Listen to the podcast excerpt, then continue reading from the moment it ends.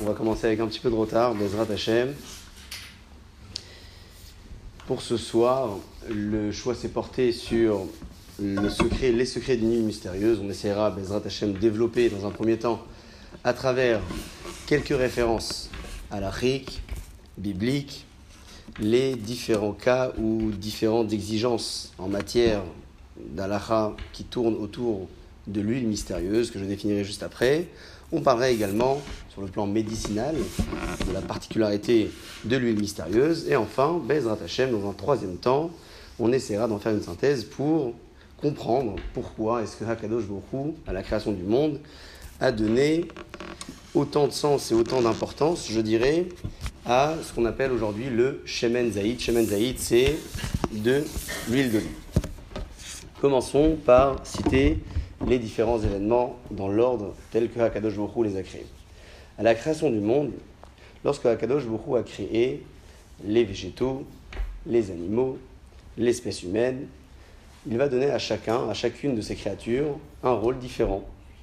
Chaque créature d'Akadosh Baruch chaque créature de Dieu, a un rôle, a un sens, a son importance, que ce soit dans l'espèce animale, que ce soit dans l'espèce humaine, ou encore dans les végétaux on ne connaît pas spécialement le rôle que chacune des matières ou chacune des créations, des créatures de Dieu a dans ce monde, on devrait en tout cas se poser la question. Habituellement, lorsqu'on parle d'un homme avec un grand H, on définit la place ou le rôle que la personne a dans ce monde, ou le sens de son existence, par le fait qu'il respire. Il respire, il se déplace, il réalise des choses, il produit des choses. Lorsqu'on parle du végétal, c'est un petit peu différent. La question se pose de façon un peu différente. Pourquoi? Parce qu'on ne connaît pas spécialement le rôle que chaque plante peut avoir. On connaît un petit peu ce que les animaux apportent sur Terre pour celles et ceux qui lisent le Perek Shira, où euh, se trouvent donc les différentes chansons que les animaux chantent à Akadosh Baruch tous les jours, des animaux purs et des animaux qui ne sont pas purs. Par contre, lorsqu'on parle des plantes, eh les références sont très très restreintes et les questions ne se posent pas assez. On se pose en tout cas la question de l'intérêt qu'a une plante et on ne se pose pas la question de l'intérêt que, ou le sens ou le rôle qu'une personne peut avoir sur Terre. Pourquoi? Puisque l'existence même et le fait d'être présent ici dans ce monde, ça a déjà tout son sens. On respire, on remercie Hakadosh Bofrou le matin, on peut se déplacer, on remercie Akadosh Borou en journée. On peut manger, on le remercie avant de manger. On finit de manger, on le remercie après avoir mangé. Lorsque l'on parle d'une espèce qui vit, ça peut être l'homme ou l'espèce animale, on comprend le sens que la créature de Dieu a. L'animal, soit on définit le sens de son existence par le fait qu'à l'époque il servait à euh, différents sacrifices au Betamikdash, au Mishkan dans le désert, ou dans le Betamidash plus tard en terre d'Israël, ou bien on peut aujourd'hui définir le rôle ou le sens que l'animal peut avoir de façon un peu différente, parce qu'il n'y a plus de Betamikdash aujourd'hui. On peut peut-être se dire, soit Kadosh Baruch nous donne la possibilité de nous nourrir grâce à l'animal, soit l'animal va entretenir la nature, soit l'animal va nous permettre de pouvoir écrire des cifres Torah, des livres de Torah, parce qu'on fait usage de sa peau, non seulement pour le parchemin, mais aussi pour les boîtiers des que les hommes portent. Donc, on ne se pose pas spécialement la question parce que, avec un peu d'évidence, on pourrait avoir la réponse. Lorsque l'on parle de la plante, quelle que soit la plante, quels que soient les végétaux, pour ne pas parler des fruits et des légumes, parce que là aussi, on donne le sens à la pomme, à l'orange, à la courgette, à la pomme de terre. On se nourrit avec, donc on ne se pose pas la question. Mais lorsqu'on parle d'une plante, sauf si vous êtes médecin ou vous êtes vraiment, euh, comment dire, vous avez l'occasion d'exploiter la plante pour la travailler, obtenir quelque chose, mais sinon, on ne sait pas spécialement à quoi bon sert et quelle est l'importance ou quelles sont les différentes caractéristiques qu'une plante peut avoir. Ce soir, la question que l'on va essayer de se poser ensemble, c'est pourquoi est-ce que Hakadosh Baruch depuis l'existence du monde, à Shamaim Baaretz, au moment où il a créé le ciel et la terre, il a donné autant d'importance au Shemen Zayit, à l'huile d'olive. On connaît aujourd'hui l'huile d'olive sous différentes facettes. Lorsqu'on parle d'huile d'olive, quels sont les exemples qui nous passent à l'esprit? En termes de mitzvah, on peut parler des bougies de Shabbat, on peut parler des bougies Tranouka. Qu'est-ce qu'on peut apporter comme autre exemple qui tourne autour de Shemen Zaïd, de l'huile d'olive? Est-ce que vous avez des exemples comme ça qui vous passent à l'esprit?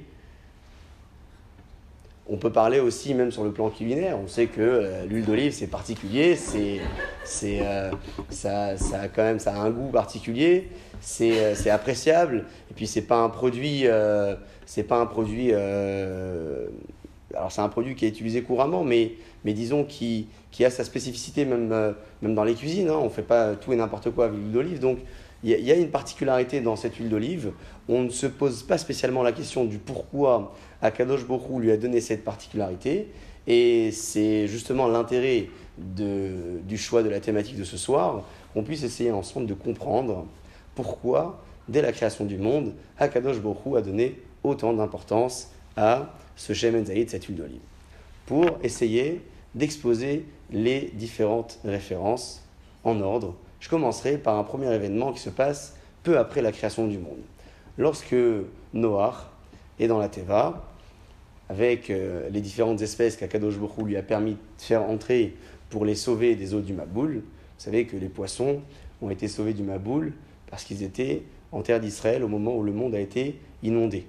La Gemara a dit que la terre d'Israël n'a pas été inondée par les eaux du Maboul. Donc les poissons n'étaient pas dans la Teva, ils étaient à l'extérieur, mais dans les océans.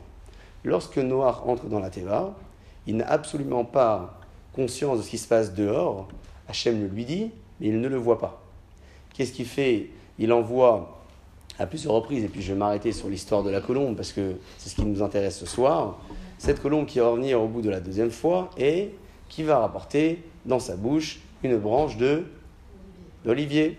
Lorsque Noah récupère cette branche d'olivier, il en conclut que le Maboul, le déluge, s'est arrêté.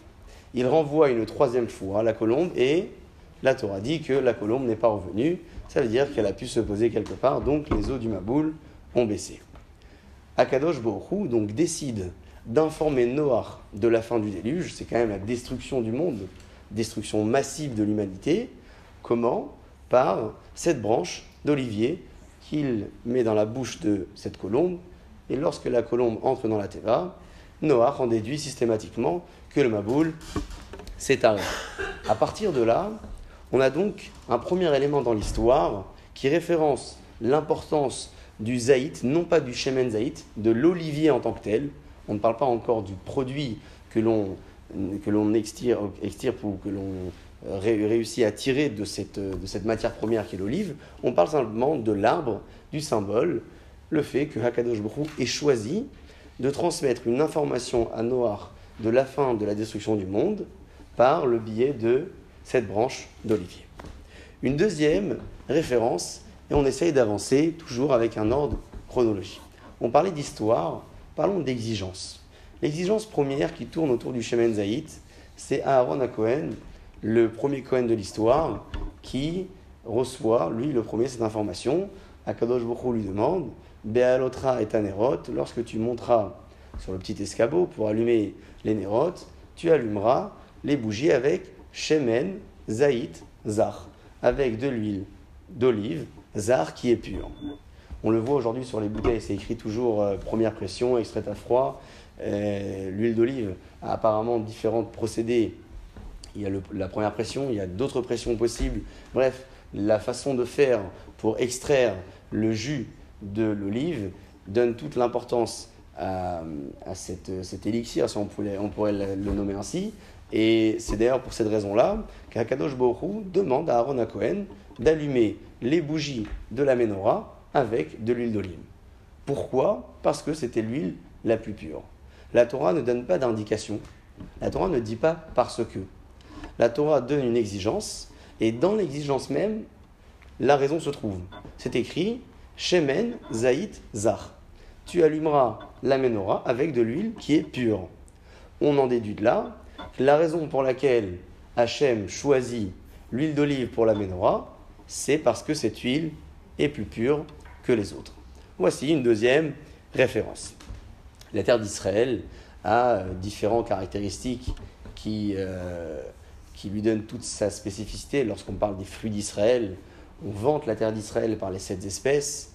On parle également de Eret, Zet, Shemen ou Dvash, d'une terre qui produit de l'olive, de l'huile et du miel. On met en premier plan le zaït, on met en second plan, donc zaït, premier plan, pardon, c'est l'olive. En second plan, on met le mot shemen, ça veut dire l'huile. Et en troisième plan, lorsqu'on parle de la terre d'Israël, on parle de vaches, qui veut dire le miel. Ce qui veut dire qu'en fait, la terre d'Israël a sa particularité aussi par le fait qu'elle produise zaït, de l'olive, shemen, de l'huile et du vache et du miel, mais pas uniquement. C'est parce qu'on considère que ces trois matières premières donnent un sens différent ou peut-être une importance supplémentaire à, à l'endroit même où ils sont produits. Et donc la Torah choisit, pour cette troisième référence, de donner à la terre d'Israël la particularité d'être une terre gracieuse qui produit du gras parce qu'elle produit du euh, zaït, de l'olive, de l'huile et enfin du vache, du miel. On n'explique pas encore pourquoi est-ce que Akadosh Baruch l'a choisi. On essaie simplement d'avancer dans l'histoire et de découvrir à travers l'histoire comment Akadosh Baruch au travers de ses choix, nous démontre non pas en donnant une raison et une façon de justifier les choses, mais tout simplement en mettant en première position et toujours en premier plan l'huile d'olive, que ce soit pour la mitzvah, l'exigence halachique, que ce soit pour l'événement que Noach a vécu à ce moment-là, ou encore lorsque l'on parle d'une terre qui est particulière, la terre d'Israël. Vous avez certainement étudié à un moment dans votre vie euh, différentes histoires qui concernaient les rois d'Israël. Quand je parle de rois d'Israël, je parle également des rois de la Judée, parce que vous savez qu'il y a eu un moment un schisme, il y a eu la royauté d'Israël, la royauté de la Judée, tous les rois à l'époque passaient ce qu'on appelait à l'époque la Meshicha. Meshicha, pas avec un chaf, mais avec un chet. Meshicha avec un chaf, ça veut dire tirer. Meshicha avec un chet, ça veut dire, avec un chaf, c'est tirer, et avec un chet, ça veut dire oindre. Pour occuper la fonction que le Meller, que le roi de l'époque avait, il devait euh, passer ce procédé-là de de d'onction, d'accord? On lui versait de l'huile d'onction sur la tête, ça coulait un petit peu partout, on essaie de s'imaginer comment c'était possible, en tout cas, ils en avaient plein partout. C'est Shmuel Anavi, par exemple, qui était le plus grand prophète de l'histoire, qui a euh, notamment intronisé Shaoul, euh, David Ameler également. Donc cette huile d'onction, c'était l'huile d'olive qui était versée sur la tête du roi pour qu'il occupe sa fonction, il devait passer par là. À nouveau, lorsqu'on lit les textes référents qui en parlent, on parle surtout d'une façon de faire, on parle surtout de la réaction que ces hommes avaient à ce moment-là lorsqu'ils passaient le procédé de l'onction, mais on ne parle pas du pourquoi. Est-ce que le choix s'est porté sur cette huile? Pourquoi est-ce qu'on parle uniquement de Shemen Zaït Pourquoi on parle uniquement de l'huile d'olive? Pourquoi avoir fait ce choix? C'est très étonnant parce que même lorsque le peuple d'Israël montait pour apporter les bikurim, vous avez entendu parler de la mitzvah des bikurim. Bikurim, ce sont les prémices. Lorsque l'on produisait des fruits sur cette terre, la Torah nous exigeait, au moment où le peuple était entré en terre d'Israël, d'apporter, d'apporter au Beth un panier avec des fruits, lesquels Les premiers. C'est quoi bikurim? Bikurim, ça veut dire prémisse. C'est quoi la racine du mot bikurim? La racine du mot bikurim, c'est bechor. Bechor, ça veut dire un premier-né. Bechora, c'est une fille, donc premier-né. Et Bechor, c'est un garçon. Bikurim, c'est au pluriel. Ce sont les prémices, c'est-à-dire les premiers fruits que l'on produisait sur sa terre. On les apportait à Kadosh Baruch Pourquoi est-ce qu'on les apportait? Pourquoi la Torah en a fait une exigence? On ouvre une petite parenthèse, mais c'est intéressant pour l'information. Parce que lorsqu'on produit quelque chose, on a tendance à, se dire, au moment où on réussit pour la première fois quelque chose, on a tendance à nous dire, c'est nos efforts personnels, notre énergie qui nous a permis d'en arriver là. La Torah appelle ça le Kochi Yadi. Ma force, ma puissance, mes énergies, c'est mon résultat, c'est mon succès. Hachem, en réalité, souhaite euh, justement que l'homme aille à contresens et lui demande d'apporter ses premiers fruits. Cette première fierté, on l'apporte en terre d'Israël, au Beth et les paniers que le peuple choisissait pour apporter les prémices, étaient ornées de branches d'olivier. Les branches d'olivier étaient choisies pour embellir les paniers qui allaient servir à apporter les fruits sur la terre d'Israël. À nouveau, on cite également toujours dans l'histoire, on est dans l'exigence, mais on est aussi dans l'histoire. Un exemple où la, la halacha, pour ne pas dire la Torah, parce que ce n'est pas écrit clairement dans les textes, le peuple d'Israël faisait le choix de prendre une branche d'olivier pour réaliser une seconde mitzvah qui était laquelle D'apporter les prémices. Pourquoi une branche d'olivier? Le misbéar. J'avance un petit peu dans l'histoire. Et je parle toujours de branche d'olivier. Le misbéar, c'est l'endroit sur lequel les Kohanim, à l'époque du Beth Amikdash, apportaient donc les sacrifices pour Akadosh Baruch Pour faire brûler toute la matière grasse, les viandes, les sacrifices qui étaient sacrifiés sur place, il fallait du bois. Alors, des tribus d'Israël s'en chargeaient, il y avait un roulement qui se faisait, c'était une organisation assez incroyable parce que tous les jours il fallait brûler, il fallait avoir une quantité de bois assez incroyable. Une exigence que les Kohanim avaient au moment où ils apportaient les bois, c'était de ne pas choisir des branches d'olivier pour le misbéar. Tout sauf des branches d'olivier. La Torah, donc ici, donne une exigence à ces Kohanim lorsqu'ils apportaient le sacrifice. Alors, ils l'approchaient soit en leur faveur, soit en tant qu'intermédiaire pour le peuple d'Israël, parce que euh, quelqu'un qui n'est pas Kohen, qui souhaite approcher un sacrifice, ne pouvait pas. On demande au Kohen, est-ce que tu peux t'occuper de mon sacrifice? Et puis euh, euh, le Kohen était chargé de le faire. Une partie qui était consumée, une partie que le Kohen consommait. Dans certains sacrifices, les propriétaires récupéraient un peu de viande aussi. Bref, en tout cas, l'exigence était de ne pas mettre des branches d'olivier sur le misbéar, sur l'autel au Beth On donne ici donc de l'importance à cette branche sans lui donner de sens, sans expliquer le pourquoi du comment. On dit simplement que tout était permis sauf ça. Ça nous laisse sous-entendre quelque part que la branche d'olivier est tellement importante, est tellement spéciale, qu'Akadosh Borou ne souhaite pas que cette branche soit utilisée pour un sacrifice. On aurait peut-être pu s'imaginer le contraire. Le sacrifice, c'est incroyable. On approche, on fait une mitzvah, c'est expiatoire, c'est plein de choses, c'est un remerciement parfois. Prendre n'importe quelle branche, le principal, c'est que ce sacrifice soit approché. Quand bien même, le Cohen devait respecter cette loi. Tous les bois, sauf la branche d'olivier. Dans l'histoire, donc, les événements se succèdent, les exigences se ressemblent aussi. Aujourd'hui, ce qui nous reste finalement, qui tourne autour de Shemen Zaït, de l'huile d'olive, ce sont les mitzvot de l'Hadlakat Nerot Shabbat, l'allumage des bougies de Shabbat. Dans la mesure du possible, c'est bon d'allumer des bougies, alors des lumières avec de l'huile et non pas avec des bougies.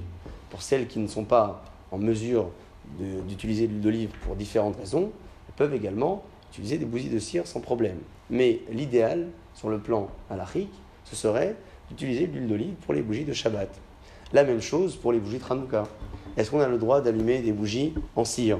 Oui, on peut très bien allumer des bougies en cire pour réaliser la mitzvah de Nerot Hanouka. Mais si je cherche à me conformer à l'idéal halachique, je ferai le choix de prendre des petites fioles d'huile. Pourquoi? Ben, Parce qu'à l'époque du Betamikdash, lorsqu'ils allumaient la menorah, on l'a dit juste avant, qu'est-ce que le Kohen avait entre les mains? L'huile d'olive. Et donc si le miracle de Hanouka, c'est un miracle qui correspond à l'allumage de l'époque, donc initial, je dois me conformer à ce qui se faisait à l'époque. À l'époque, le Kohen prenait l'huile d'olive. Aujourd'hui aussi, je vais donc faire le choix de prendre l'huile d'olive. Ici, nous avons exposé donc finalement une dizaine de références, que ce soit en termes d'événements ou en termes d'exigence, parce que parfois c'est de l'exigence. Noir qui reçoit la colombe avec la branche d'olivier, c'est pas une exigence, c'est une histoire que la Torah elle raconte. Mais le point commun de ces références, c'est l'importance que la branche d'olivier a dans la Torah et a dans l'histoire. On aimerait donc comprendre pourquoi est-ce que Hakadosh Borou lui a donné toute cette spécificité? Si on sort un peu du contexte, on sort un petit peu de l'histoire juive, on sort un petit peu de l'exigence halachique. On regarde aujourd'hui ce qu'ils font avec de l'huile d'olive. L'huile d'olive aujourd'hui, ça permet de faire un tas de choses. Sur le plan médicinal, c'est très bon pour la peau, c'est bon pour le cholestérol, c'est bon, euh, je sais pas moi, c'est bon pour assaisonner les salades, c'est bon. Alors à petite dose, hein, un médecin vous le dira bien mieux que moi, mais l'huile d'olive a énormément de propriétés. Alors, euh, lorsque l'on parle de propriétés, on ne parle pas euh, de consommer de l'huile d'olive comme ça. On parle euh, de la mélanger avec autre chose. Ça peut être dans des crèmes pour la peau, ça peut être dans des médicaments. Bref, l'huile d'olive donc a des propriétés qui sont aussi incroyables en dehors de l'histoire juive, en dehors de toutes les références que l'on a pu citer. On voit bien que même sur le plan physique, Akadosh Borou donne à cette huile d'olive une grande particularité. D'olive, elle est extraite de l'olive. Alors, est-ce que vous avez déjà vu une branche d'olivier, donc un olivier, comment ça pousse? Est-ce que vous avez remarqué la, la particularité de ces branches? C'est rempli de feuilles, tout petites. À part ça, ça tombe. Plusieurs couleurs. Le tronc est énorme, c'est vrai, quoi encore? Beaucoup aussi. Il y a un truc très particulier dans l'olivier, très particulier. Si vous n'avez pas vu d'olivier, regardez, vous fouillez des photos, vous, vous cherchez des photos sur Internet, vous verrez, les branches de l'arbre se dirigent vers le haut. Ça se dirige vers le haut. C'est très particulier parce que, bon, autant on connaît les arbres comme le sol pleureur qui ont euh, des branches qui, qui, euh, qui tombent carrément euh, à la verticale, mais la plupart des arbres sont ni dirigés vers le haut, ni vraiment vers le bas, c'est un peu entre les deux. Lorsqu'on regarde l'olivier, c'est complètement vertical, mais dans, euh, dans le sens donc euh, euh, du haut. C'est un, arbre qui symbolise un tas de choses. Même aujourd'hui, lorsque vous recherchez la symbolique de, l'olivier, toujours en dehors de nos références, vous verrez qu'on parle de sagesse parce qu'il il y a un tronc incroyable qui est semi-apparent parce qu'on voit vraiment les racines qui sont nouées les unes avec les autres, un peu en apparence, mais le tronc euh, est planté dans, dans, des profondeurs assez, assez incroyables. Il monte euh, à une hauteur euh, extrêmement élevée et puis il a une durée de vie qui est aussi très très longue. Donc l'olivier a, une symbolique aussi qui est particulière, toujours en dehors de nos références. Ce que l'on retient surtout, c'est que ces branches sont dirigées vers le haut. Dire que dans la création du monde, lorsque Hakadosh Bokhu a créé l'olivier, parce qu'il a fait partie de la création du monde, il va lui donner également, même sur le plan physique, une spécificité que d'autres arbres n'ont pas euh, reçue. Pourquoi Akadosh Borou fait ce choix Pour essayer de comprendre le choix qu'Akadosh Borou a fait au moment où il a créé le monde. Déjà, disons les choses, la particularité d'une espèce, d'une créature, d'une matière première, cette particularité-là existe depuis la création du monde. Si l'olivier est particulier, c'est qu'il l'est depuis le moment où Dieu a créé le monde. Si l'huile d'olive est particulière, c'est que l'huile d'olive est particulière depuis le moment où Dieu a créé le monde. Donc si on cherche une solution à notre question, on doit fouiller en arrière dans l'histoire et comprendre qu'est-ce qui s'est passé au moment où Bereshit, Bara, Elohim, et Hashamaim, et Aretz, Bereshit, on traduit ça au commencement, Bara, Elohim, Akadosh Bokhu a créé, Shamaim, Aretz, le ciel et la terre. Et puis, il va créer donc les végétaux, il va créer les espèces vivantes. Bref, au moment où le monde est complètement fonctionnel, c'est l'homme qui arrive, le sixième jour de la création, l'homme arrive sur Terre et Akadosh Borou lui dit Regarde, le monde il est fonctionnel, il y a tout ce qu'il faut, c'est à toi de jouer. Lorsqu'il crée le monde, je vous lis un texte assez surprenant qui raconte comment Akadosh Borou a eu des opposants au moment où il a souhaité créer l'homme. C'est un texte qui est surprenant parce qu'il est toujours d'actualité, même si des millénaires se sont écoulés depuis. Le texte se trouve dans Bereshit Bara. Bereshit, Bara, Bereshit, Rabbah, c'est un texte du Midrash. Le Midrash, c'est le sens profond des versets de la Torah. Le Midrash ramène beaucoup de détails qui sont parfois indirectement liés au texte même que l'on a nous dans nos Chumashim, et parfois il est directement lié. Ici, on parle de création du monde. Donc le Midrash dit la chose suivante. Amar Rav Simon. Besha Sheba Akadosh Levarot Adam, lorsque Dieu a souhaité créer l'homme. Nasum Malache Asharet Kitim Kitim. Les anges se sont rassemblés en forme de groupe. Il y a eu des opposants. Mehem Omri Malivra, certains de ces malachim disaient euh, l'homme, non, il ne faut pas le créer. Ou même Omri Mivra, et d'autres disaient oui, il faut le créer. Très bien. Hada ou Yirtiv, et puis le texte du Midrash continue et dit c'est justement ce que dit le verset plus tard Chesed ve'emet nivgashu, la bonté et la vérité se sont rencontrées, emet ve'shalom nashaku.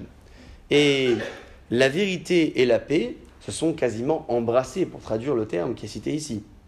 Que s'est-il passé? Toujours le texte du Midrash qui est surprenant, et là, je lis la suite. Dit le Midrash comme ça. Chesed Omer, la bonté dit à Kadosh Borou, ivre, il faut créer l'homme. Pourquoi? Chez Gomel Chassadim, parce que l'homme est bon, il fait du chesed, donc crée-le. Emet, Omer, la vérité, donc la mida de la vérité, ou peut-être l'ange qui représente la vérité, s'exprime à ce moment-là et dit à l'ivra.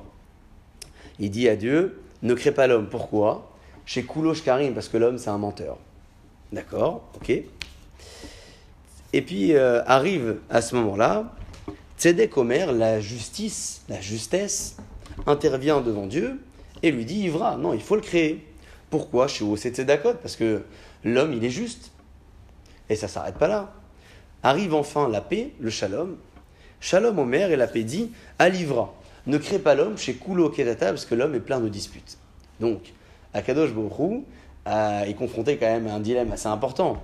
Il y a ici quatre équipes qui sont devant lui, il y en a deux qui le supportent, il y en a deux qui s'y opposent. Si on fait une synthèse rapide, on remarque que le Emet, donc la vérité, et le Shalom, la paix, ce sont les deux opposants à la création de l'homme. Chesed ve Le, le Emet et le Shalom, pardon. Le Emet, c'est la paix, la vérité. Le Shalom, c'est la paix. Qu'est-ce qui fait Akadosh Borou L'homme a été créé, mais comment il répond à la critique qui est exposée à ce moment-là? Toujours le texte du Midrash raconte. Il nous dit la chose suivante. Natal Akadosh Borou ha Emet. Akadosh Borou a saisi le Emet, donc la vérité, ou l'ange de la vérité. Vezarko Arza, il l'a jeté à même le sol. Et puis Amroulo, Amalachim, les Malachim, donc présents, euh, sont, sont, étonnés du comportement d'Akadosh Borou, si on peut le décrire ainsi et ils lui disent Lama tamevase auto. Pourquoi est-ce que tu le méprises? Pourquoi est-ce que tu le jettes à même le sol? Donc pourquoi est-ce que tu jettes la vérité à terre? Parce qu'elle s'est opposée à la création, alors tu la méprises ainsi Et puis Akadosh Brou répond Emet me'eret titzmar. La vérité va toujours faire surface au niveau de la terre. Er, Emet me'eret titzmar. La vérité va pousser de la terre. Qu'est-ce qui répond à Akadosh Brou encore, pourquoi Akadosh Borou a peut-être réagi un peu brusquement, bien sûr que les termes ne conviennent pas, mais pour donner ici une traduction sur l'histoire, il réagit comme cela face au Emet, à la vérité, et non pas face au Shalom, à la paix. Qui étaient les deux opposants? Nous disions tout à l'heure qu'il y avait d'un côté le Emet qui est la vérité, d'un autre côté le Shalom, c'est la paix. Deux opposants, donc il faut avoir le même traitement pour les deux. Il n'y a pas un traitement de faveur pour l'un et non pas pour l'autre. Pourquoi Akadosh Borou donc a jeté à terre la vérité et non pas le shalom? Pour essayer de comprendre ce qui se passe au moment où Akadosh Borou a créé l'homme, il faut, il faut essayer aussi de se mettre dans la peau du personnage. Le personnage en question, c'est celui qui est animé par le Hémet et celui qui est animé par le Shalom. Une personne qui est animée de vérité et une personne qui est animée de paix sait parfaitement qu'il n'y a pas de demi-vérité, il n'y a pas de demi-paix. La vérité, elle est soit complète, soit inexistante. Le shalom, la paix, on ne peut pas être à moitié en guerre, à moitié en paix. C'est pour ça que les seuls opposants à la création de l'homme, c'était le Hémet et le Shalom. Pourquoi? Parce que tous les deux savaient qu'à partir du moment où l'homme est un peu menteur ou un peu en guerre, il l'est complètement. Donc, il n'y a pas de raison que Dieu crée l'homme. Ces deux-là se sont opposés, contrairement aux autres. Pourquoi? Puisque les autres, la bonté ou la justesse, bon, si l'homme n'est pas entièrement bon, il est à moitié bon. S'il n'est pas entièrement juste, il est à moitié juste. S'il est par contre à moitié menteur, il l'est entièrement. Une personne qui vous ment la moitié de sa phrase, vous n'arrivez pas à le croire pour la seconde moitié. La même chose, si un jour il vous fait la guerre, vous aurez du mal à être en paix avec lui le lendemain. Bon, c'est malheureusement la vie de tous les jours, mais disons que le concept est là. Lorsque une personne est complètement animée de cette vérité absolue, il est animé également par le shalom absolu, par la paix absolue. C'est quoi le shalom? C'est quoi être en paix? Ça veut dire quoi être en paix? Lorsqu'on parle de paix, on ne définit pas spécialement ce que veut dire le mot shalom. On sait que la paix, c'est le contraire de la guerre. Alors, je ne suis pas en guerre, donc c'est la paix. Mais c'est quoi la paix? Ça veut dire quoi être béchalom Être béchalom, ça veut dire que j'accepte une position qui n'est pas la mienne. J'ai quelqu'un face à moi qui ne pense pas comme moi. C'est pas grave, et alors? Moi, je pense comme ça, lui, il pense comme ça. On s'entend tous les deux. Peut-être qu'on est en désaccord sur certaines notions, sur certaines euh, façons de gérer, donc euh, sur le plan euh, gestionnel, sur le plan professionnel, spirituel également. Parfois, on n'a pas la même approche dans, dans, la religion. Ça peut être même dans la vie de famille. Bref, on a une position qui est différente de la personne qui se trouve face à nous. On a soit le choix d'être en guerre avec cette personne-là, on n'est pas sur la même longueur, on ne s'entend pas, soit être béchalom. Être béchalom, ça veut dire que j'accepte que la personne qui est face à moi ne pense pas comme moi. Ça, c'est une première façon de définir ce que c'est le shalom. Il existe une seconde façon. Le shalom, c'est aussi shalem. Shalem, ça veut dire la complétude. Shalem, c'est quelqu'un qui est complet, qui est achevé. Shalem, ça veut dire que à l'intérieur même, il n'y a pas de guerre. C'est-à-dire quoi qu'il n'y a pas de guerre?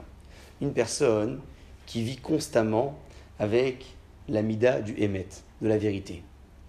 Une personne qui fait attention à ne dire que ce qu'elle pense. Ne pas avoir une pensée à l'intérieur et une parole qui est différente. Être toujours en phase avec ce qu'elle pense et toujours en phase pour pouvoir dire des choses qu'elle euh, pense réellement. Pas euh, à l'intérieur, j'ai une mauvaise impression de la personne qui se trouve face à moi, mais lorsque je lui parle, je lui dis écoute, tout va bien, je t'apprécie, etc. Non, il y a une vraie correspondance entre l'intérieur et l'extérieur cette personne est en paix avec elle-même. Pourquoi? Puisque à partir du moment où je dis réellement ce que je pense, alors je ne suis pas obligé de dire tout ce que je pense. Je peux penser des choses et ne pas les dire, mais ne pas dire le contraire. Mais à partir du moment où ce que je dis, je le pense vraiment, alors j'ai pas besoin de m'inventer un tas de stratégies pour euh, euh, ne pas me, faire attraper, pour ne pas que, que la personne face à moi euh, finisse par savoir que j'étais pas honnête. Bref, je suis en paix avec moi-même. Parce que ce que je t'ai dit, je le pense réellement. Donc, je n'ai rien à cacher. Je ne cherche pas à mettre en place un tas d'idées ou un tas de stratégies différentes pour que la personne face à moi ne sache pas qui je suis réellement. Non, elle sait très bien. Je suis celui que, que, je décris et, et, ce que je dis, je le pense réellement. Donc, une personne qui est complètement en paix sera complètement béchalom également. Elle sera également euh, une personne qui est complètement véridique, émette, pardon, elle sera complètement Béchalom en paix également. C'est pour cela que lorsqu'Akadosh Borou avait les opposants, souvenez-vous, à la création du monde, on a dit qu'il y avait devant lui le Hémet, la vérité, et d'un autre côté, le Shalom, la paix. Qu'est-ce qu'il fait Akadosh Borou Il jette le Hémet, et le Shalom, il lui fait rien. Pourquoi il jette le Hémet? Parce qu'il lui dit, la vérité, de toute façon, va faire surface. Donc, même si l'homme va mentir dans sa vie, on va finir par le savoir. Et pourquoi Hachem ne réagit pas de la même façon avec la paix? La paix, c'est aussi opposé à la création de l'homme. Il dit à Abdesler que Hakadosh vous savez que lorsque l'homme est vérité, il sera également un homme de paix. Lorsque l'homme véhicule la mida, le trait de caractère du émet, de la vérité, il véhiculera systématiquement le shalom, la paix. Donc, à partir du moment où Akadosh Borou réagit face à la vérité et il la jette à terre pour lui dire écoute, l'homme va peut-être mentir, mais la vérité va faire surface, donc ne t'oppose pas à sa création. Il va systématiquement répondre aussi à la critique de l'ange qui représentait la paix. Parce que l'ange qui représentait la paix disait quoi? Ne crée pas l'homme, il va se disputer. Mais non, mais puisque la vérité va faire surface, l'homme va donc s'habituer à être complètement animé de vérité, et une personne qui est animée de vérité est systématiquement animé de shalom, de paix. Je dis ce que je pense, je suis en paix avec moi-même. Pour être en paix avec soi-même, il faut être en paix également avec ceux qui nous entourent. On ne peut pas être en conflit avec la société et être en paix avec soi-même. Pourquoi? Puisque si on s'habitue constamment avoir un discours différent, donc je pense quelque chose mais je dis autre chose, même à l'intérieur, on sera en conflit. Lorsque l'on parle de shalom, je viens de dire qu'on parle d'une personne qui est piv, velibo, chavine. Il a la bouche et le cœur qui disent la même chose. Pour arriver à cette midala, pour arriver à ce trait de caractère, on a besoin d'effectuer ce qu'on appelle une ravoda pénimite, un travail de fond extrêmement puissant. Pourquoi le travail de fond était très, extrêmement fort? Parce que l'être humain, dans sa nature, n'a pas été créé avec ce qu'on appelle le bon. Hachem nous a donné à chacun, à chacune, un rôle à remplir sur Terre, une mission. C'est quoi la mission? On ne sait pas. On essaye toujours de progresser, de faire encore mieux, d'apprendre davantage, de mettre en pratique ce qu'on ne connaissait pas la veille, et puis toute la vie, on essaye de grimper comme ça. Donc, la mission, finalement, c'est de se dire, je suis constamment dans la progression. Pour pouvoir toucher cet objectif-là de la progression, il faut être conscient du problème qui nous anime. Un médecin ne peut pas soigner une personne qui n'est pas consciente d'être malade. Donc, pour pouvoir travailler sur nous-mêmes, il faut que l'on soit conscient avant tout. Nous avons parfois des choses à régler en nous. Une personne donc qui veut être animée par le shalom a besoin d'être consciente du problème qui l'anime. Chacun avec ses problèmes personnels, bien évidemment, mais on a tous nos petits conflits intérieurs. On a besoin donc de nous travailler pour arriver à cet objectif qui est la progression dans la perspective d'être animé du shalom, de la paix. Je vous raconte une histoire. C'est une histoire qui se passe à l'époque de Rabbi Shimon Bar Yochai. L'histoire est incroyable, d'abord parce que c'est une histoire qui se passe à l'époque de Rabbi Shimon Bar Yochai, mais à part ça parce qu'elle a un fond qui est incroyable. Rabbi Shimon Bar Yochai, pour le situer dans l'histoire du peuple d'Israël, il était l'un des disciples de Rabbi Akiva. Rabbi Akiva était très jeune lorsque le deuxième temple a été détruit. Le deuxième temple a été détruit en l'année 3828. Nous sommes aujourd'hui en 5780. Le deuxième temple a été détruit il y a presque 2000 ans. Puis Rabbi Akiva a fait Teshuvah très tard. L'histoire de Rabbi Akiva est populaire. Il avait 24 000 élèves, il les a perdus, il en a eu cinq nouveaux. Parmi les cinq nouveaux, un grand homme s'appelle Rabbi Shimon Bar Yochai. Quelle est l'œuvre la plus célèbre de Rabbi Shimon Bar Yochai? Le Zohar HaKadosh, la Kabbalah, le mystique, la mystique juive. C'est Rabbi Shimon Bar Yochai qui l'écrit. Rabbi Shimon Bar Yochai, on raconte une histoire qui se trouve toujours dans le Midrash, mais c'est un Midrash de Shirachirim. Shirachirim, c'est le cantique que le roi Salomon a écrit. Sur les textes du Shirachirim, il existe également un Midrash. Pourquoi? Ben, Lorsque vous lisez le texte du Shirachirim, vous traduisez en français, c'est un poème d'amour qui est très beau, mais on se demande finalement qu'est-ce qui rédige le roi Salomon. On fouille un peu dans le Midrash et on voit le dialogue que Shlomo Ameler illustre à travers ces mots. C'est le dialogue qu'Akadosh Boucho a avec le peuple d'Israël. Le Midrash raconte. C'est l'histoire d'un couple qui avait du mal à avoir des enfants. Il vivait dans la ville de Sidon. C'était pas loin de la ville de Rabbi Shimon Bar. Et puis lorsque on a un problème de cette taille, on va consulter, on va consulter aussi le Rav, le grand maître de la génération. Donc ce couple s'adresse, après dix ans de mariage sans avoir eu d'enfant, ils vont tous les deux chez Rabbi Shimon Bar Yochai. Et puis, ils sont tous les deux conscients qu'ils ne peuvent pas rester ensemble après tant d'années, il va falloir qu'ils se séparent. Mais ils veulent quand même demander conseil à Rabbi Shimon Bar Yochai. Et Rabbi Shimon Bar Yochai sait très bien que l'homme comme la femme voulaient tous les deux avoir des enfants.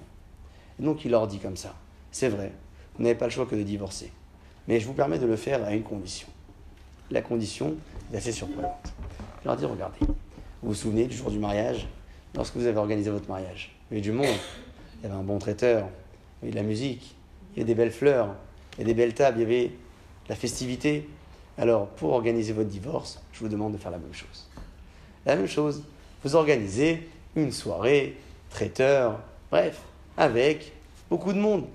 Et lorsque arrivera le moment où autrefois vous vous êtes transmis, donc monsieur a transmis la bague à madame, à ce moment-là, tu lui donneras l'acte de divorce. Surprenant. Ils écoutent le Rabbi Shimon Bar Yochai, ils organisent grande festivité, tout le monde est réuni, la famille, les amis. Bon, peut s'imaginer qu'il y a des gens qui les ont pris un peu pour des fous, mais c'est le Rav qui a dit, Rabbi Shimon Bar Yochai, ne discute pas. Puis ils sont tous euh, présents dans cette soirée-là. Le divorce est acté et l'histoire raconte, c'est le Midrash qui dit donc les mots que je cite, la femme, au cours de la soirée, a insisté auprès des serveurs pour qu'ils servent euh, un peu, un peu à boire à son ex-mari. Donc, ils lui ont servi du pain, servi, servi, servi. Et puis arrive la fin de la soirée, et monsieur fatigué. Donc, il s'adresse à son ex-femme, lui dit Regarde, je vais quitter la soirée, je suis fatigué. Récupère tout ce qui est à la maison, tout ce qui te plaît, tu peux le prendre. Aucun problème. Tout ce qui est à la maison, tu peux le prendre. Et euh, cet homme-là, donc, est complètement affalé. Il y a dans la salle donc, les proches de madame qui récupèrent le monsieur et qui l'installent confortablement dans la maison de ses beaux-parents. Donc, monsieur se trouve chez ses beaux-parents, il dort, il se réveille au petit matin et il se demande ce qu'il fait là. Il reconnaît les lieux, il voit son épouse qui est près du lit et il lui demande, mais une seconde, hier soir, nous avons organisé une festivité, c'est notre divorce, qu'est-ce qui s'est passé? Elle lui dit, regarde, lorsque tu as fini la soirée, tu m'as dit de récupérer tout ce qui était important pour moi. Alors c'est ce que j'ai fait. J'ai demandé à ce qu'on te serve un peu plus à boire pendant la soirée, et puis ce que j'avais de plus cher dans ma vie, c'était toi, donc je t'ai récupéré et je t'ai ramené à la maison. C'est ce couple-là, qui était extrêmement lié l'un à l'autre, vont se retrouver à nouveau devant Rabbi Shimon Bar Yochai. C'est surprenant parce que l'histoire ne va pas s'arrêter là. Ils vont aller à nouveau et ils vont raconter au Rav. Voilà, le divorce a été acté, mais donc, Rabbi Shimon écoute l'histoire et à ce moment-là, il dit une chose surprenante. Il dit ce n'est pas possible qu'un couple qui s'aime autant et dans lequel il y a autant de shalom, autant de paix, qu'Akadosh Bokhu ne leur donne pas un enfant. Comme ça, il dit Rabbi Shimon Bar Yochai. Et à ce moment-là, il leur fait une bracha et cette bracha se réalise un petit peu plus tard, puisque le couple va se remarier et va avoir des enfants. Pourquoi l'histoire est surprenante? Parce que Rabbi Shimon Bar Yochai, dans la première consultation, n'a pas fait de bracha à ce couple. Il leur a pas dit je vous fais une bracha que vous ayez des enfants. Il était conscient que ils euh, étaient sur le point tous les deux de divorcer, donc euh, il leur a demandé de divorcer dans des conditions particulières, mais il leur a pas donné de bracha pour avoir des enfants. À quel moment il leur donne la bracha Lorsqu'il remarque combien les deux sont liés, donc l'un à l'autre, et combien il y avait de shalom, de paix dans ce couple, parce que pour qu'un couple soit animé de l'amour, il faut forcément qu'il y ait du shalom, de la paix. Et donc il dit Rabbi Shimon non pas je vous bénis d'avoir des enfants, il dit ce n'est pas possible qu'un couple qui est autant lié et dans lequel il y a autant de shalom, que ce couple ne soit pas exaucé et qu'Akadosh Baruch ne donne pas la possibilité d'avoir des enfants. Et à travers cette phrase-là, il les bénit donc systématiquement. Et ce qui va se passer, c'est que l'Abraham va se réaliser. Lorsque l'on parle donc ici de shalom, on parle surtout de cet échange, ce comportement, cette relation-là que monsieur et madame avaient. Et grâce à la mida du shalom, Akadosh Baruch donc leur a permis d'avoir des enfants. Le shalom, on l'a dit tout à l'heure, avait différentes définitions que ce soit dans la façon de comprendre la personne qui se trouve face à moi, ou encore que ce soit le shalom intérieur, la paix à l'intérieur de nous-mêmes.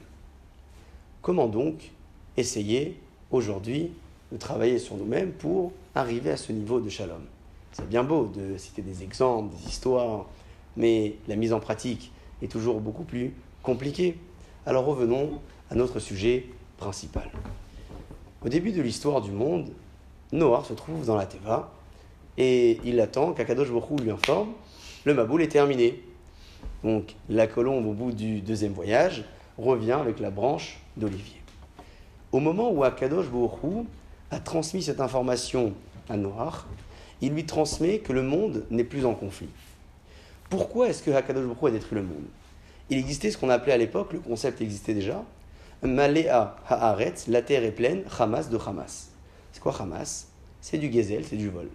Comme ça, c'est écrit dans les textes de la Torah. Les gens se volaient les uns aux autres, donc il n'y avait pas de propriété, il n'y avait plus de forme. Le monde n'avait plus de structure. Ce qui fait à Kadosh il punit le monde par les eaux. Pourquoi par les eaux? Pourquoi pas par le feu Parce que l'eau n'a pas de forme propre et retire la forme à tout ce qui, euh, à tout ce qui est structuré. Lorsque vous mettez un objet dans l'eau, il perd sa forme. Donc l'eau n'a pas de forme, mais elle détruit les formes. Akadosh Baruch punit une génération qui n'avait pas de forme, qui n'avait plus de structure, comme ça il dit le Maral, avec les eaux du Maboul qui étaient bouillantes. Et puis le monde se détruit. Lorsque la colombe revient avec la branche d'olivier, elle donne une information à Noir, non pas uniquement lui disant que le monde euh, a été détruit et que le Maboul s'est terminé. Il reçoit ici une information beaucoup plus forte que cela. Il reçoit ici une information, Akadosh Baruch lui dit, le conflit du monde a été réglé. Le conflit du monde qui était le manque de structure a été réglé. Donc lorsqu'on parle d'absence de conflit, on parle de shalom, de paix. Il y a une citation talmudique qui dit la chose suivante. De la même façon que la consommation d'une olive, à grande quantité, peut nous faire oublier Zikaron, la mémoire que l'on a pu avoir sur 70 ans en arrière, alors c'est une façon de décrire les choses, parce que euh, il y a toujours, non pas de l'abus, mais c'est une façon aussi de montrer la force de la chose en parlant de l'olive. Autant qu'une olive peut nous faire oublier notre mémoire, donc on peut perdre la mémoire à cause d'une consommation excessive, autant le shemen l'huile d'olive, peut rétablir cette connaissance-là. C'est marqué textuellement dans le Talmud. De la même façon que la consommation d'olive à grande quantité nous fait oublier, ainsi l'huile d'olive nous permet de rétablir cette connaissance-là oubliée. Quelle est la différence entre l'olive et l'huile d'olive? C'est quoi la différence? Le goût? La texture? On a pressé, on a fait quelque chose avec, on a travaillé, on a enlevé le noyau, donc on a enlevé l'amertume. Il y a beaucoup de choses qui différencient une olive de l'huile d'olive. Il y a tout un procédé. Elle a été cueillie, elle a été nettoyée, on a fait un choix, les moins bonnes, les plus grasses, on a retiré le noyau, vous l'avez dit, on l'a pressé, on extrait un jus, bref, il y a un vrai travail. C'est un travail de fond qui se passe au moment où l'olive est cueillie. Dans la nature même de l'olive, l'olive est amère. À partir du moment où l'olive est travaillée, on extrait ce liquide et le liquide devient le fameux shemen zaït, le fameux huile d'olive, cette fameuse huile d'olive dont on parle depuis tout à l'heure. Ici, on a un exemple, et c'est unique dans l'histoire du monde. On parle d'une même matière première qui est mauvaise et nocif à grande quantité, parce que tout peut être mauvais à grande quantité, mais là, lorsqu'on parle de cette matière-là, on dit que en la travaillant et en ayant cette, cette, cette huile d'olive qui est extraite de cette matière première, on peut avoir l'opposé. C'est finalement euh, une façon de démontrer que dans la matière première qu'Akadosh a créée, il a créé donc le poison et également l'antidote. Il y a donc la matière première, l'olive, attention, mange pas trop. Et l'huile d'olive, pas de problème. D'ailleurs, c'est pour ça qu'aujourd'hui, beaucoup de personnes qui mangent des olives euh, mettent un petit filet d'huile d'olive sur les olives même. Alors, apparemment, ça marche comme ça. Euh, comme ça, on a l'habitude d'entendre. C'est toujours meilleur, en tout cas, de manger une olive avec un goût d'huile d'olive dessus. Donc, quoi qu'il en soit, on peut le faire. Euh, l'exemple donc ici est, assez frappant puisque c'est un exemple unique. On voit bien que la même matière première est mauvaise. Lorsqu'on la travaille, on obtient quelque chose de fort. On remarque donc finalement que Hakadosh Baoru va à la création du monde, parce que je disais tout à l'heure, tout ce qui relève de la spécificité d'une créature, d'une matière première, l'est depuis la création du monde. Donne donc à l'olive cette particularité. Nous avons parlé tout à l'heure d'Aaron à Cohen. La première exigence dans l'histoire de la Torah qui tourne autour de l'olive, c'est le Cohen Gadol. Qu'est-ce qu'il faisait le Cohen Gadol? Il allumait la menorah. C'était qui le premier Cohen Gadol dans l'histoire? Aaron à Cohen. C'était quoi la mida de Aaron à Cohen Le shalom. C'est marqué dans les textes du Pirkei Avot qu'Aaron à Cohen était Orev Shalom, Verodev Shalom. Il aimait la paix et il poursuivait la paix. Comment il faisait? Il était très stratégique lorsqu'il y avait deux personnes qui se disputaient, il allait voir la première, il lui disait Tu sais, l'autre, elle veut se réconcilier avec toi, mais elle est un peu gênée. Il allait voir la seconde, il lui disait la même chose. Et quand les deux se rencontraient, ils s'embrassaient, puisqu'ils étaient certaines que euh, chacune donc euh, voulait faire le shalom avec l'autre. Est-ce que Aaron a Cohen mentait? Pas du tout. Parce que même lorsqu'on est en conflit avec quelqu'un, hein, il y a toujours un moment où on a envie de se réconcilier. Et puis il y a notre fierté personnelle qui remonte, et puis euh, elle redescend, elle remonte, elle redescend, bref, donc il y a des hauts et des bas. Donc il faut croire qu'Aaron à Cohen surfait sur la vague, et au moment où les personnes étaient dans un état de réconciliation possible, il profitait et puis il leur parlait. Plus que cela, il les approchait à la Torah, et comment il faisait? Il se faisait ami avec les gens, avec la population. Il devenait ami. Il ne faisait pas de grands discours, il ne leur expliquait pas spécialement les valeurs, bien sûr qu'il le faisait, mais ce n'était pas sa, façon de faire. D'abord, il était proche des gens. Et puis, les personnes qui étaient loin de la Torah se disaient, mais si Aaron Cohen savait qui j'étais, jamais il serait mon ami, impossible. Et il faisait comme ça avec tout le monde. Et puis, systématiquement, les, les gens revenaient d'eux-mêmes à la pratique de Torah et Mitzvot.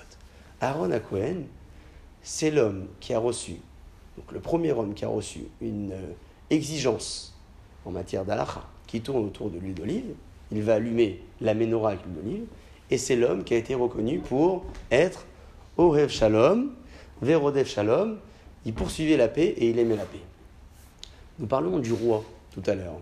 Les rois passaient cette étape-là de l'onction avant de devenir roi. Quel était le rôle du roi de l'époque? Le rôle d'un roi? Le rôle d'un roi, c'est pas uniquement de gouverner. C'est Aujourd'hui, on appelle euh, habituellement, enfin, on définit le, rôle plutôt comme divisé pour mieux régner, mais ça n'existait pas. À l'époque des Malchi Israël et Malchi Yehuda, les rois de la Judée, les rois d'Israël, c'était des rois qui étaient d'abord euh, choisis. Il y avait différents critères. Ils passaient donc l'étape de l'onction, et leur rôle, c'était justement de créer une bonne entente dans toute la population.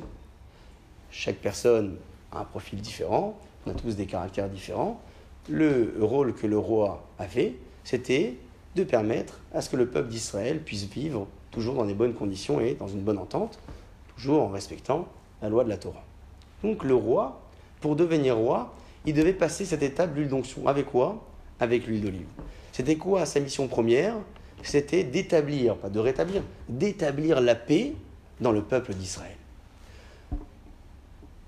on parle toujours dans les références. Et je reviens un petit peu dans l'histoire. Nous parlions de la colombe. Nous avons parlé également des bougies de Hanouka. Nous avons parlé également des bougies de Shabbat. Les bougies de Shabbat. Pourquoi est-ce que la halakha nous exige d'allumer les bougies de Shabbat? Pour quelle raison? Il existe deux raisons. La première raison, c'est le plaisir du Shabbat. Manger à la chandelle, croire que c'est un plaisir. Aujourd'hui, on a des lumières, mais c'est toujours beaucoup plus plaisant, même si vous avez de la lumière à la maison, vous voulez faire un dîner aux chandelles, mettez des chandelles au milieu. Ah, mais il y a la lumière euh, au plafonnier qui est allumée, bah, des chandelles, c'est plus joli, c'est plus sympa. Donc, on est que Shabbat, le plaisir du Shabbat d'avoir des bougies allumées.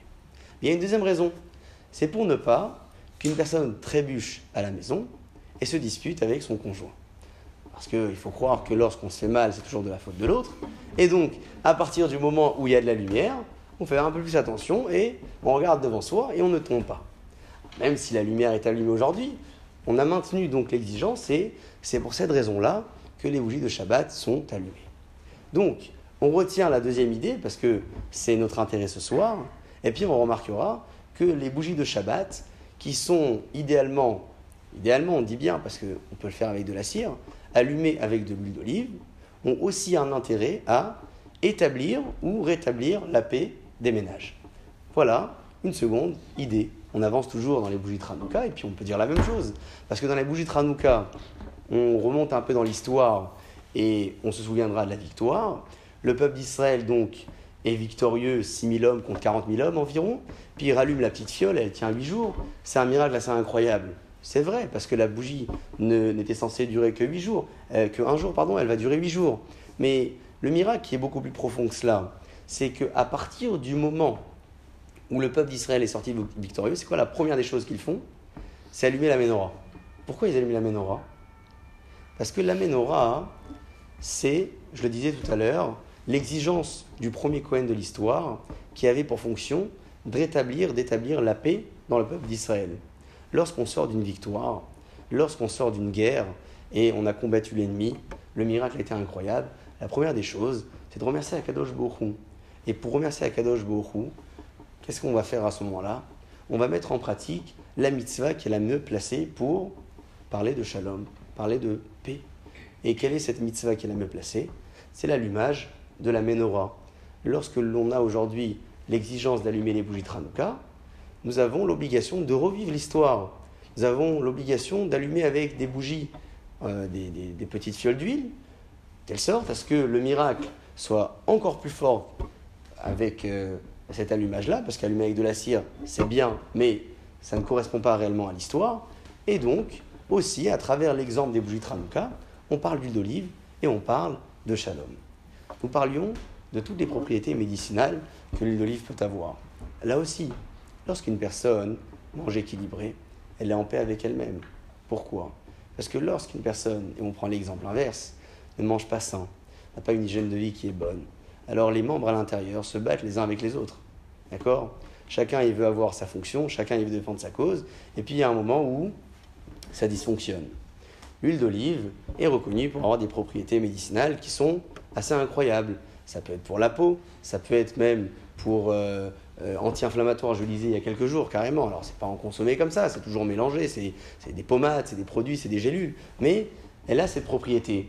Elle permet de rétablir finalement un juste équilibre dans le corps humain. Et lorsque le corps humain a ce juste équilibre, la personne peut vivre, Béchalom, peut vivre en paix. C'est donc aujourd'hui, pour nous, une euh, sacrée grande découverte que l'on fait dans l'histoire de cette huile mystérieuse qui est l'huile d'olive.